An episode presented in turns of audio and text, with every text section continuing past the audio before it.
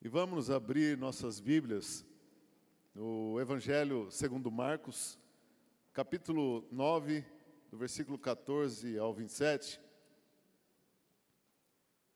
Vamos fazer essa leitura tão importante da palavra de Deus, palavra de Deus que nos renova, nos restaura. E um texto tão interessante e tão atual que nós vamos nessa noite, com a graça de Deus, que Deus nos ajude a transmitir aquilo que de fato Ele falou e tem falado aos nossos corações, ajude a transmitir de forma clara, objetiva e espiritual. Amém? Diz assim o texto. Quando eles, é Marcos 9, 14, isso mesmo, ao 27. Marcos capítulo 9, do versículo 14 ao versículo 27. Quando eles se aproximaram dos discípulos, viram numerosa multidão ao redor e que os escribas discutiam com eles. E logo toda a multidão, ao ver Jesus, tomada de surpresa, correu para ele e o saudava. Então ele interpelou os escribas: Que é que discutais com eles? E um dentre a multidão respondeu: Mestre, trouxe-te o meu filho, possesso de um espírito mudo. E este, onde quer que o apanha, lança-o por terra e ele espuma, rilha os dentes e vai definhando. Roguei a teus discípulos que o expelisse, e eles não puderam. Então Jesus lhes disse: Ó oh, geração incrédula, até quando estarei convosco? Até quando vos sofrereis? Trazei-mo. E trouxeram-lhe e, e trouxeram-lhe quando ele viu a Jesus, o Espírito imediatamente o agitou com violência e, caindo ele por terra, revolvia-se espumando. Perguntou Jesus ao pai do menino: Há quanto tempo isso lhe sucede? Desde a infância, respondeu o pai. E muitas vezes o tem lançado no fogo e na água para o matar. Mas se tu podes alguma coisa, tem compaixão de nós e ajuda-nos. Ao que lhe respondeu Jesus: Se podes, tudo é possível ao que crê. E imediatamente o pai do menino exclamou com lágrimas: Eu creio, ajuda-me na minha falta de fé.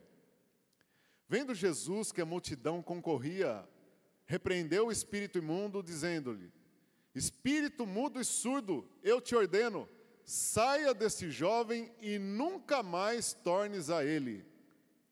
E ele, chamando, é, clamando e agitando muito, saiu deixando como se estivesse morto, a ponto de muitos dizerem: morreu. Mas Jesus, tomando-o pela mão, o ergueu e ele se levantou. Amém? Até aqui. Amada igreja, uma das muitas passagens bíblicas, uma das muitas histórias bíblicas que nós lemos nos evangelhos, nos quatro evangelhos, e que nos ensina sempre uma grande lição, sempre nos traz uma reflexão para nossas vidas em tempos que nós vivemos, seja qual for a geração, a Bíblia é muito atual, reveladora e muito espiritual. E não é diferente com essa história.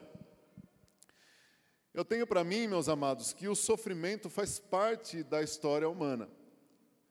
Em algum momento da nossa vida, nós vamos passar por esse estágio.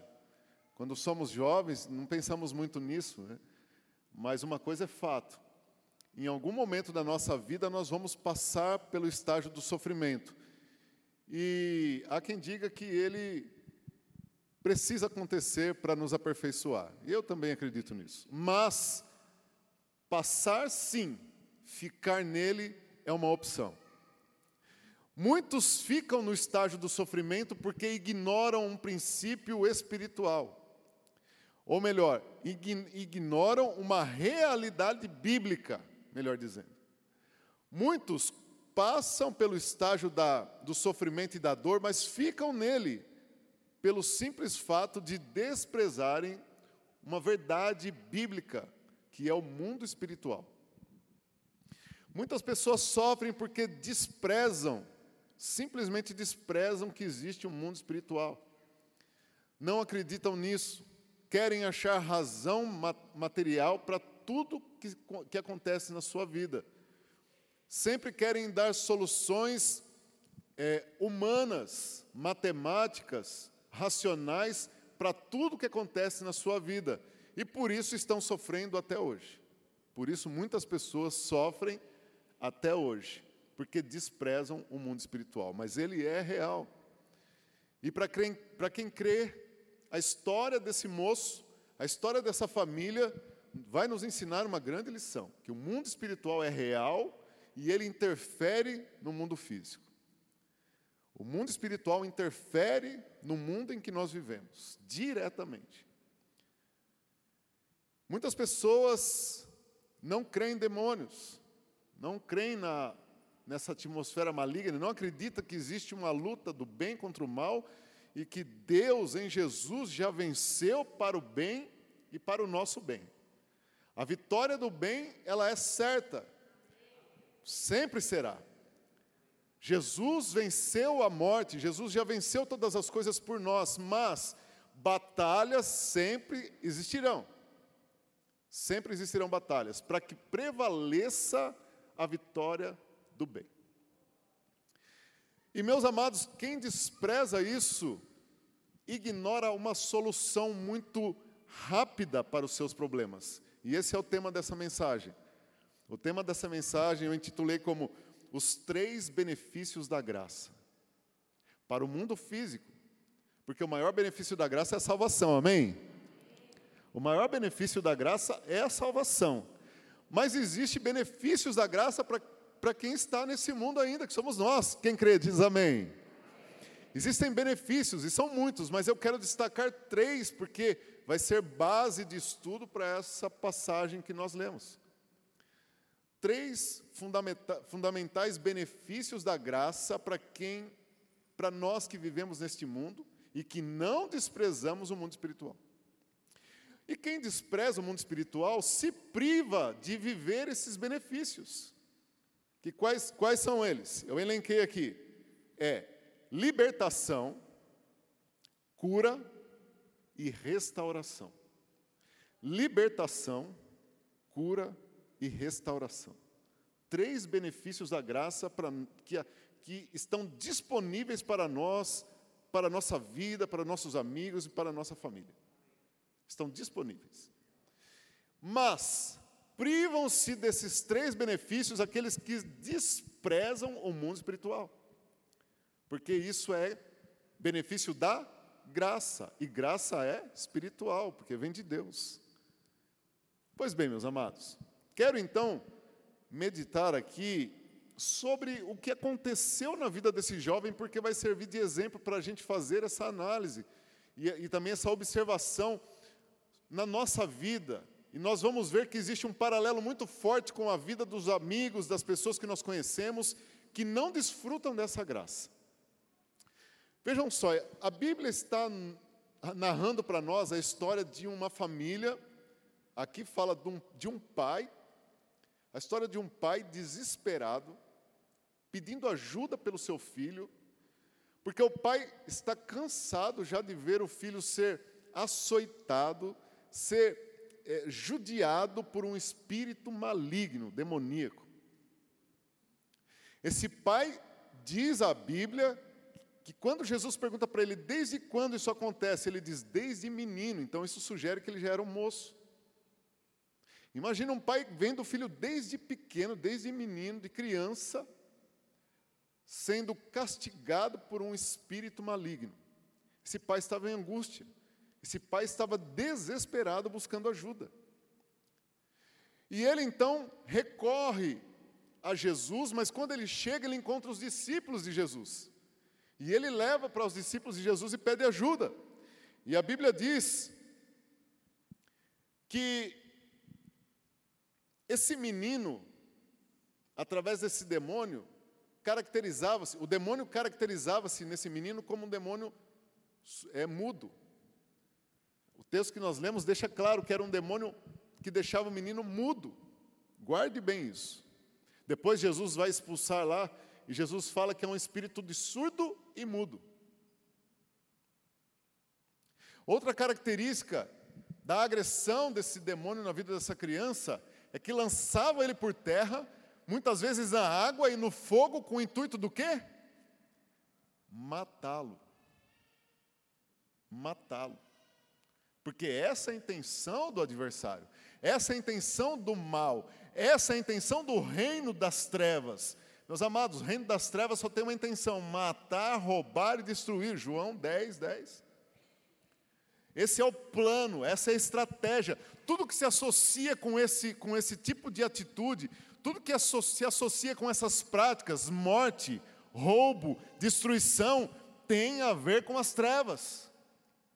Quem se associa com essas três práticas não está na luz e nem pode fazer parte da luz, porque são atribuições, são é, é, práticas das trevas.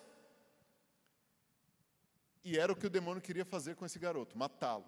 Então a história diz que o demônio jogava ele no chão, muitas vezes na água, muitas vezes no fogo. E o que mais? A Bíblia diz que o diabo fazia mais coisas com ele. Em outro texto, se a gente ler lá em Mateus 17, se não me engano, vai dizer que ele também é, é era lunático. O pai, o pai lá narra, fala, meu filho é lunático.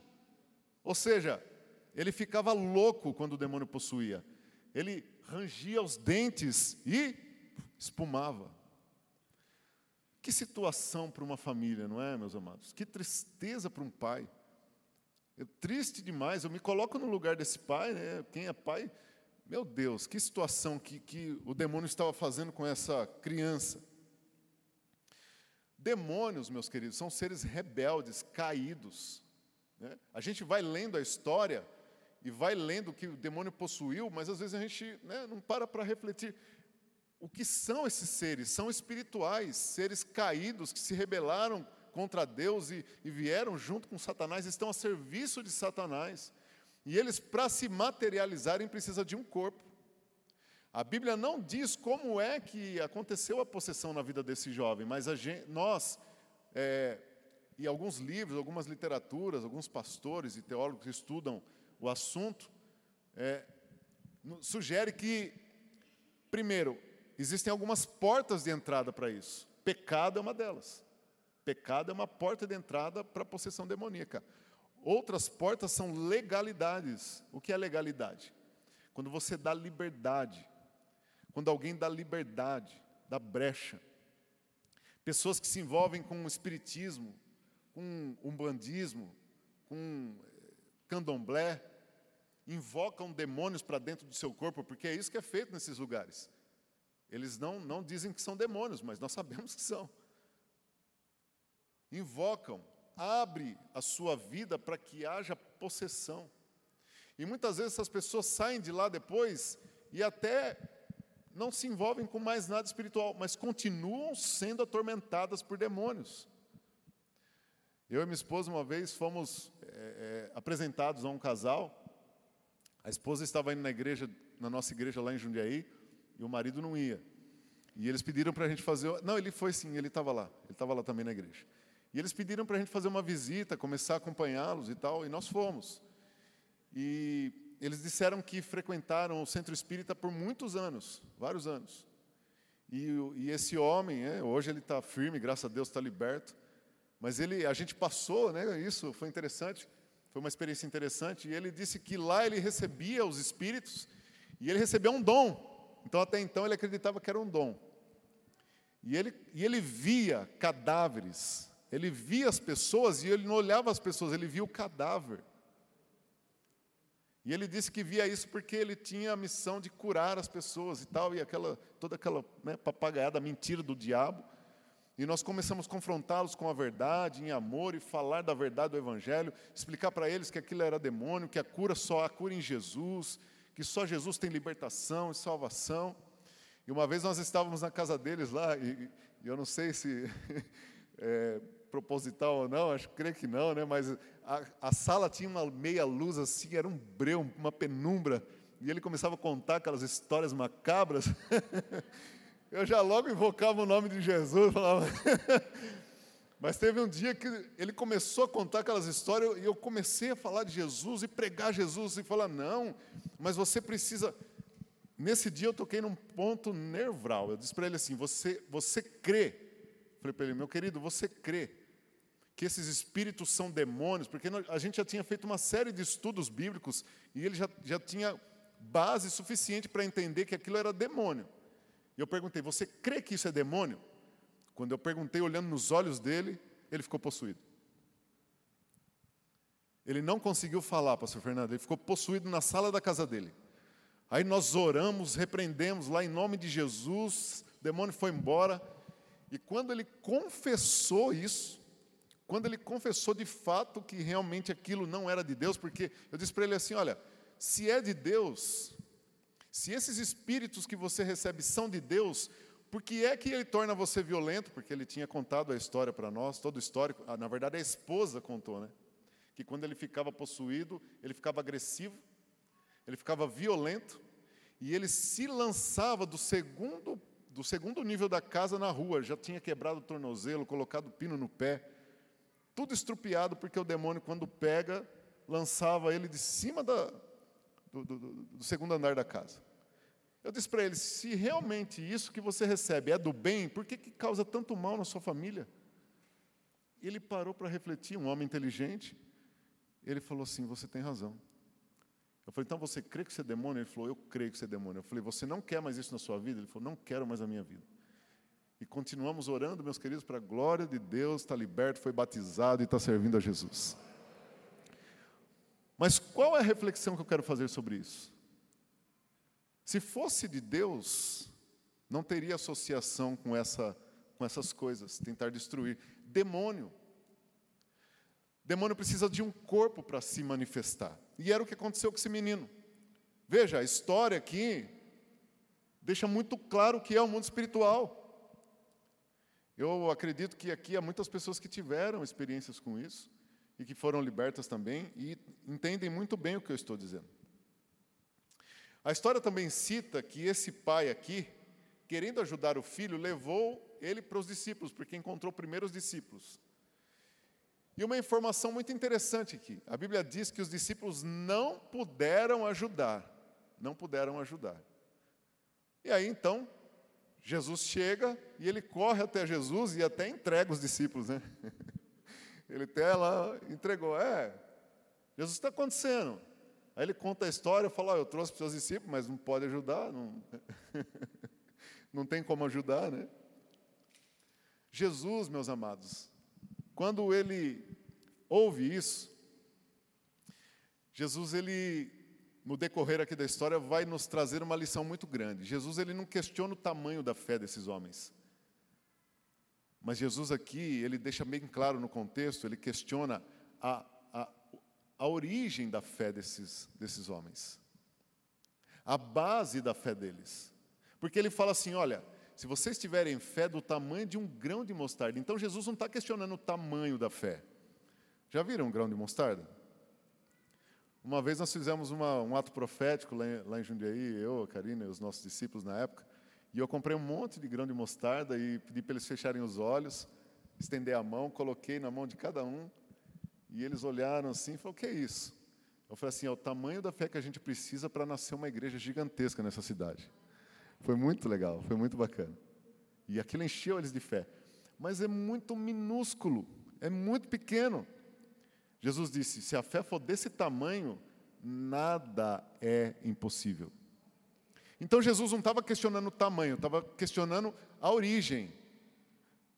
A fé para expulsar demônio, meus queridos, tem que vir primeiro da fonte que é Deus em Jesus e com unção. Tem que estar baseado em Deus, não nas minhas atribuições, não, não nas minhas qualidades, não na, na minha habilidade de expulsar demônios. Não, não, não, não. Eu não tenho que ter fé em mim e nas, nas minhas qualidades. Não, porque eu oro forte. Não, porque eu, eu, eu sou consagrado. Não, não, não. A fé tem que estar sempre baseada em Cristo, em Deus, no seu poder e na sua glória, porque quando eu quero fazer de mim, eu acabo como os discípulos aqui, envergonhado. Essa é a história desse moço, desse jovem. Que lição que nós podemos tirar daqui, meus queridos? O que isso nos ensina, então, fazendo um paralelo com nossas vidas? Porque toda história, toda palavra divinamente inspirada, ela é boa para redarguir, instruir e exortar. E eu creio que nessa noite essa palavra tem algo muito profundo para nos ensinar. Primeira coisa que eu identifico aqui, meus queridos, fazendo um paralelo com a história desse jovem aqui, que essa história é semelhante à história de muitos de nós, começando por mim. Quando nós estamos no mundo e fazemos parte do mundo, nascemos do pecado porque fomos gerados em pecado, todos nós estamos sob a influência de demônios. Todos os homens, porque a Bíblia diz que todos pecaram, todos. Não existe um justo. Então eu me baseio no que disse Jesus. Jesus, capítulo 5 de João, versículo 19, Jesus nos dá uma informação muito interessante para nós entendermos isso, porque tem gente que não acredita. Tem gente que fala, ah, eu não vou na igreja, mas não, eu não tenho, não. Demônio na minha vida, não. Ah, é? Se não está em Cristo, está em trevas. Se não está em Jesus, está no maligno. E é Jesus quem diz isso. João 5,19. Então lhes falou Jesus: Em verdade, em verdade vos digo que o filho nada pode fazer de si mesmo, senão somente aquilo que vir fazer o Pai. Porque tudo que esse faz. Opa, perdão. Acho que eu peguei a base errada aqui. João, capítulo 5, versículo 19. Deixa eu ver. Não é esse texto, não, mas queridos, é o texto que Jesus diz: O mundo jaz no maligno. O mundo jaz no maligno. Quem já leu esse texto? O que Jesus quer dizer com isso, meus amados? Esse, te, esse termo jaz é interessante porque é da onde sai o termo jazigo. 1 João, obrigado, pastora. É bom ter uma pastora perto, né? 1 João capítulo 5, verso 19. O termo jaz, e é o apóstolo João que diz isso. O termo jaz é que dá origem ao nome jazigo. Jaz não é estar, Muitas pessoas acreditam que, esse, que essa, esse texto quer dizer assim: sabemos que somos de Deus e que o mundo inteiro jaz no maligno, que o mundo inteiro está no maligno. Não, não é isso que esse termo jaz quer dizer. O jaz aí quer dizer repouso, por isso que é jazigo. Repouso, descanso. O mundo inteiro repousa no maligno. É diferente. Sabemos que somos de Deus e que o mundo inteiro é só uma parte? É só várzea? Itupeva não, só várzea. Não. O mundo inteiro repousa no maligno. O que João está dizendo aí, meus amados, é que se não está em Deus, está no maligno. Não tem meio termo. Então eu entendo, meus queridos, que todos aqueles que estão no mundo e nós viemos de lá, estávamos sob a influência do maligno. Por mais bonzinho que tentávamos ser, não chegávamos perto do que fez a graça conosco e em nós. Por mais bonzinho que tentávamos ser, não chegávamos nem perto da transformação e da renovação da graça pelo Evangelho de Cristo Jesus. O mundo jaz no maligno. E se o mundo jaz no maligno, primeira coisa então que eu entendo aqui, é que a influência maligna, meus amados, ela cega e ela emudece. Sim ou não? A Bíblia diz que esse jovem estava possuído por um espírito que o deixou surdo e mudo. Sabe o que acontece quando alguém começa a manifestar a influência maligna sobre a vida dela? A primeira coisa que ela faz, para de ouvir conselhos, e para de conversar. Acontece muito com o jovem. O jovem fala para Dedéu, né? gosta de estar enturmado, mas quando ele para de falar com os pais, para de, para de interagir com a família, hum, acende uma luz vermelha. Porque alguma influência maligna está acontecendo na vida desse jovem. É fato isso, é estatístico. Mas não é só com o jovem. Veja o que aconteceu com Judas. Judas, quando Satanás entrou em Judas, a primeira coisa que ele fez foi desprezar tudo que ele tinha ouvido. Estava com Jesus, ouviu falar de Jesus, viu os milagres, mas de repente foi tomado de uma cegueira, foi lá e entregou Jesus. Maridos, que quando são tomados por malignidade, estão na família, têm uma família, mas quando começa a abrir brecha, começa a dar legalidade para o diabo, e ele começa a ser influenciado por amizades, redes sociais, internet, conversas que não convêm, ele começa a dar legalidade para isso, ele começa a emudecer dentro de casa. Não quer mais diálogo, a esposa vai, vamos para a igreja, não, não quero, vai você, para de ouvir os bons conselhos, para de ouvir sobre os valores da família, emudece. Para de ouvir.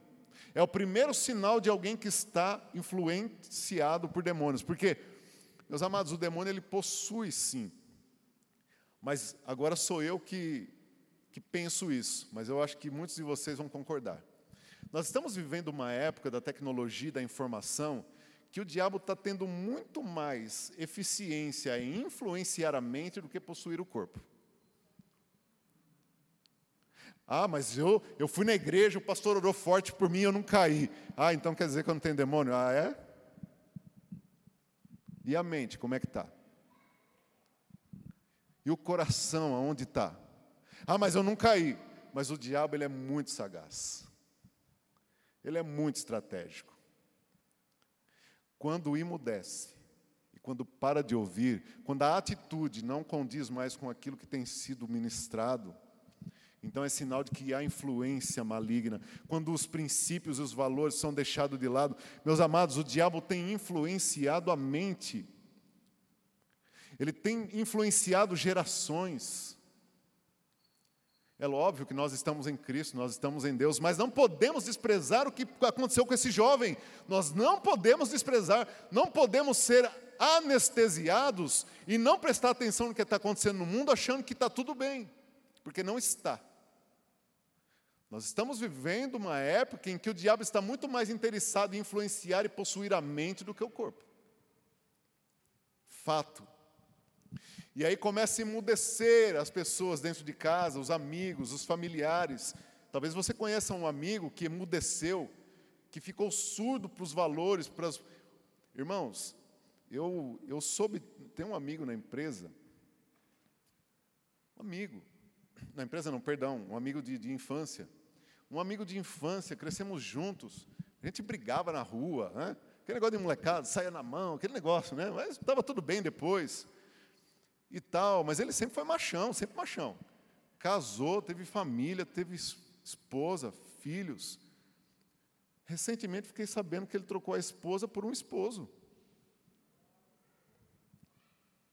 meus irmãos, cadê os fundamentos? Eu conheço os pais dele, pessoas cristãs, Sempre ensinou os princípios e os valores para esse moço. O que aconteceu com os valores, com os valores absolutos, com a verdade bíblica? O que aconteceu? Emudeceu e ficou surdo para os valores. Ficou surdo para as verdades de Deus e começou a dar ouvido a fábulas, começou a dar ouvido a, a ideologias malignas, a palavras de mentira e deu-se ao pecado, como como Paulo escreve aos Romanos.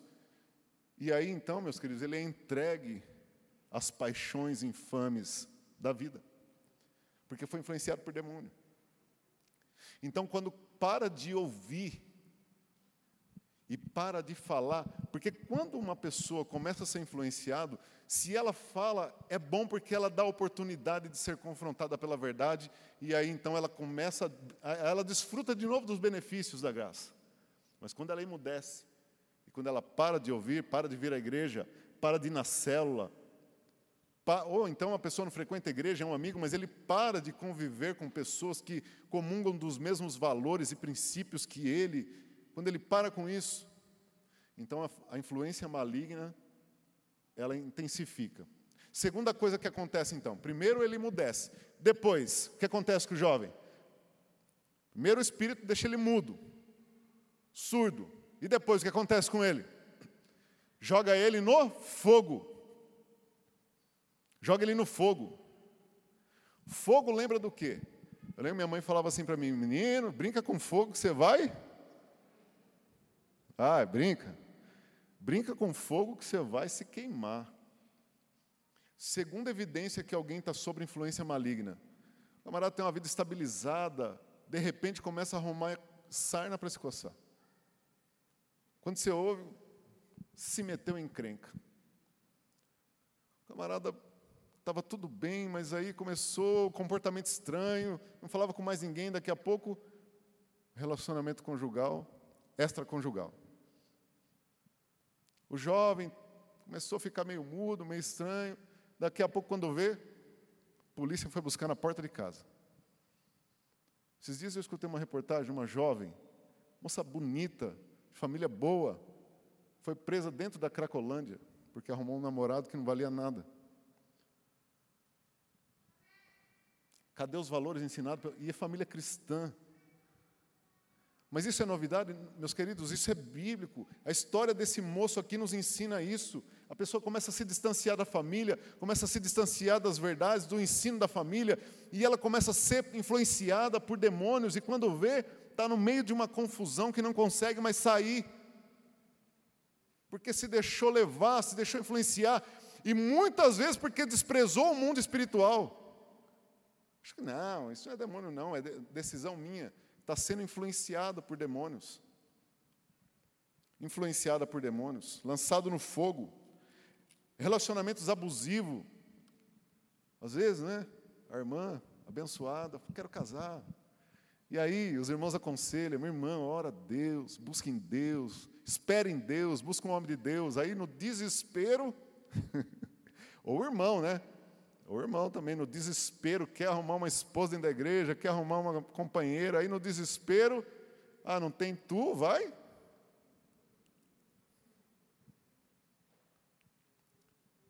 E aí, meus amados, arrumou brasa, abraçou uma brasa viva. Mas isso tudo porque emudece, deixa de ouvir. E se vê numa confusão muito grande. Segunda coisa que acontece com esse jovem aqui, depois de jogar no fogo, tenta jogar também na água. E água já fala de falta de controle, falta de domínio. Águas, quando, quando a água passa né, da gente, fala, ah, quando a gente vai entrando no mar, aí chega uma hora que não dá mais pé, né? Aí quando a gente vê, já se vê sufocado, já se vê tomado por uma situação que não consegue mais reverter. É isso que esse texto nos ensina nessa noite. Às vezes as pessoas também, influenciadas por malignidade, entram em confusão, entram em endividamento, se endividam, endivida, compromete a família, porque está dando ouvido a espíritos enganadores. Ou ao contrário também, pessoas que enriquecem muito e deixam de dar ouvido à voz de Deus. Tem um texto tão interessante da palavra de Deus, quero ler com você. Provérbios 30, 7 ao 9, acho que esse está certo. Provérbios, número 30, do versículo 7 ao 9.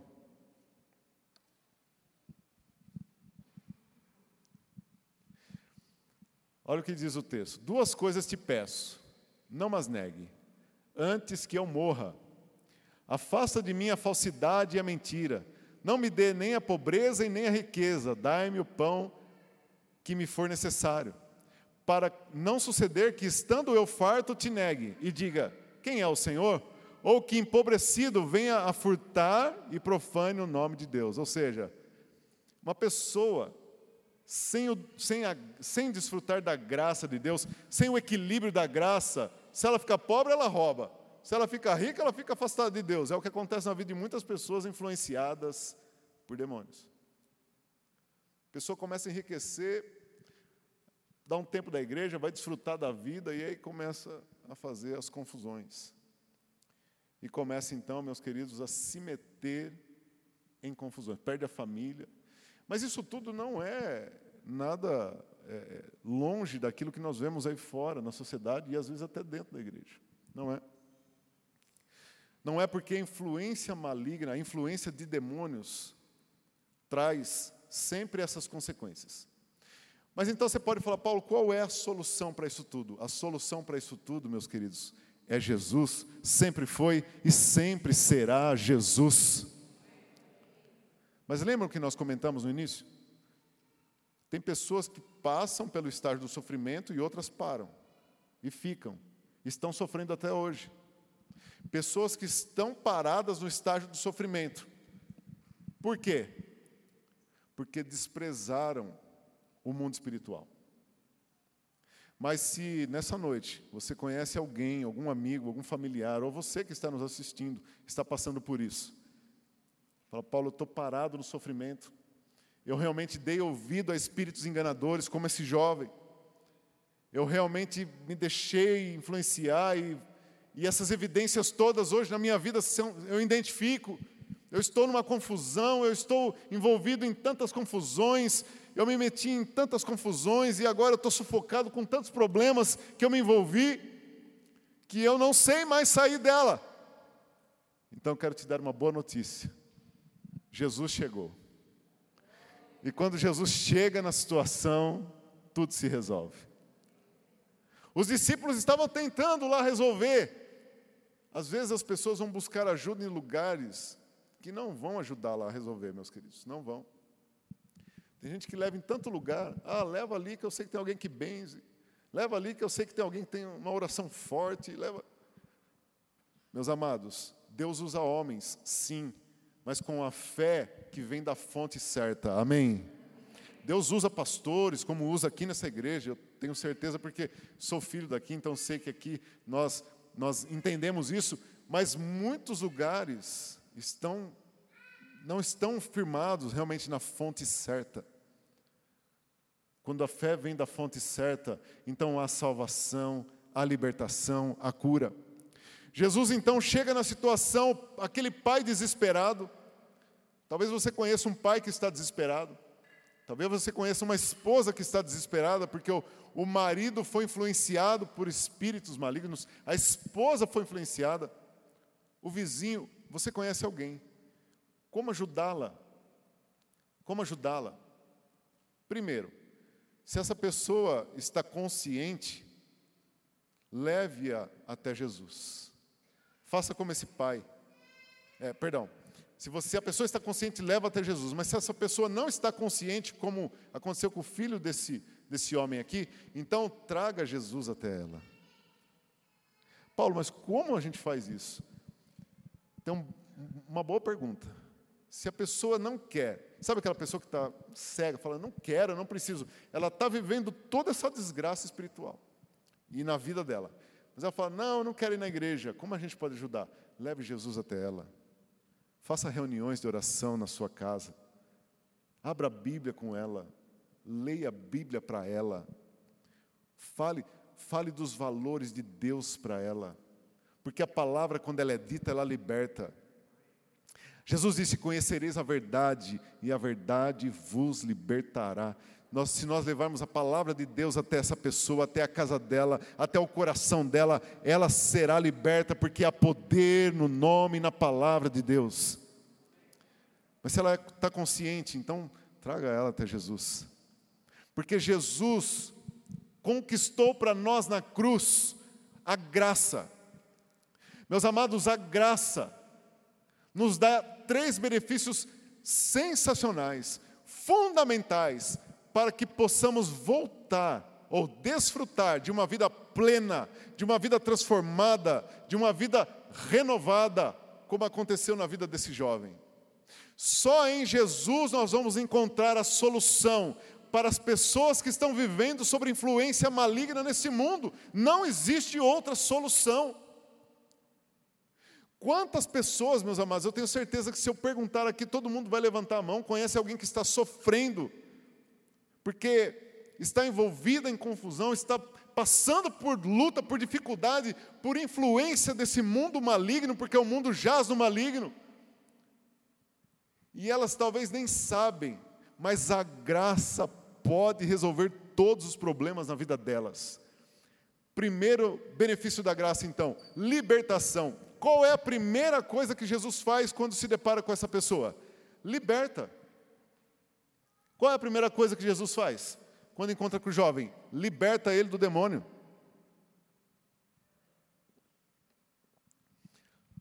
Não dá para restaurar sem libertar. Então a primeira coisa que Jesus faz é libertar, tirar dele aquele demônio, tirar dele aquele espírito maligno.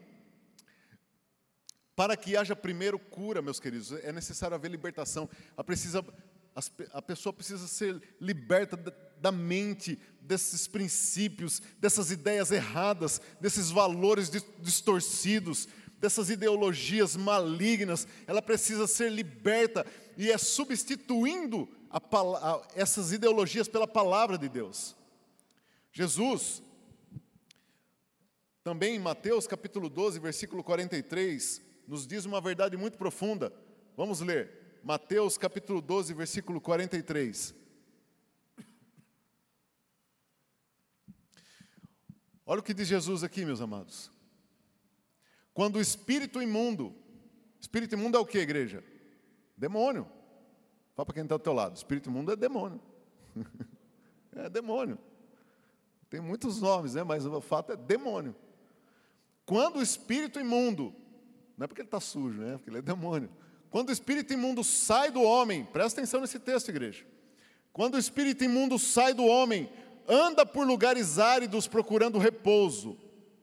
Essa primeira parte fala da pessoa que foi liberta, da pessoa que veio para a igreja e foi curada, foi transformada. O demônio saiu, mas ele fica tranquilo, ele descansa. Ele vai por lugares áridos, procurando repouso, porém não encontra. O que, que ele faz?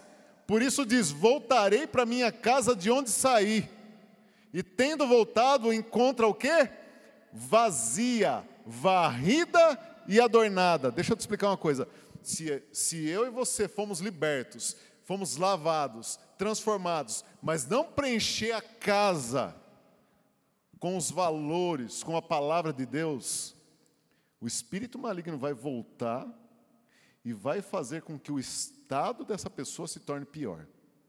É por isso que nós temos que estar cheios de Deus, cheios da palavra de Deus, uma mente cheia da palavra de Deus, uma mente cheia da Bíblia, cheio do ensino de Deus, não tem espaço para a ideologia do inferno, não tem espaço para filosofias vãs, uma mente cheia da palavra de Deus não tem espaço para essas inverdades que são disseminadas aí fora. Há um ditado que diz: mente vazia Por isso, uma coisa tão batida, meus, cara, meus queridos, tão batida por pastores, por pregadores, mas tão necessária, por isso que é muito batida. Nós precisamos ler e meditar na palavra de Deus. Salmo 1. Bem-aventurado o varão que não anda segundo o conselho do ímpio, não se detém no caminho dos pecadores, não se assenta na roda dos escarnecedores, antes tem seu prazer na lei do Senhor e nela medita de dia e de noite. Crente pode ficar endemoniado? Está aí o texto. Se tiver vazio, se tiver sem Bíblia, sem palavra de Deus, se tiver sem unção, se tiver sem a presença do Espírito de Deus, ele volta mas a graça, ela é renovadora, libertadora, meus amados. A graça tem o poder de libertar. Porque foi a graça que nos libertou, foi a graça que expeliu de nós a influência maligna, foi a graça que expeliu de nós os demônios que outrora nos influenciavam. Foi a graça de Deus. Fomos libertos, eu e você fomos libertos, estamos libertos para desfrutar do melhor de Deus nessa terra.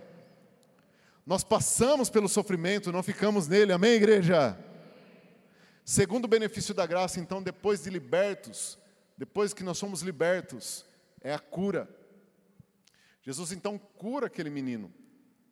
E a Bíblia não diz, mas eu creio que ele saiu falando, saiu conversando, ele saiu feliz, porque Jesus o curou. A Bíblia diz que ele foi curado. E a graça tem poder de nos curar. A graça de Deus tem poder para curar o nosso corpo, curar a nossa mente, curar a nossa alma. Esse é o segundo benefício da graça, a cura. A cura de Deus para nós, igreja. Amém? Se você entrou aqui enfermo nessa noite, saiba que a graça de Deus já te curou em nome de Jesus. E o terceiro benefício, então, da graça de Deus, meus queridos, é a restauração. No final do texto, a Bíblia diz que o menino estava caído e parecia que estava como morto. Mas a Bíblia diz que Jesus chegou, tomou ele pela mão e o ergueu. Meus amados, quando nós passamos por lutas, dificuldades, quando às vezes nós somos atacados, passamos por momentos difíceis, a graça de Deus sempre nos restaurará. Você nunca ficará caído, por maior que seja a luta. Deus sempre tomará você pela mão e te levantará, porque isso é benefício da graça. Você nunca ficará prostrado. Filho de Deus nunca fica prostrado. A graça de Deus em Jesus sempre nos levanta. Jesus nos toma pela mão e nos levanta, porque isso é graça de Deus. Amém? Meus queridos, que a vida desse jovem possa nos ensinar essas lições tão importantes. Não podemos desprezar isso. É bem verdade que o, o bem, nosso Deus, que é o bem, Ele é a bondade, Ele próprio Deus é o bem, já venceu o mal. A vitória em Cristo Jesus na cruz já nos garante a vitória total. Mas não podemos desprezar que estamos e vamos viver batalhas, amém? Benefícios da graça para as nossas vidas sempre estarão disponíveis e sempre seremos vitoriosos através dela, em nome de Jesus. Quero que você fique de pé.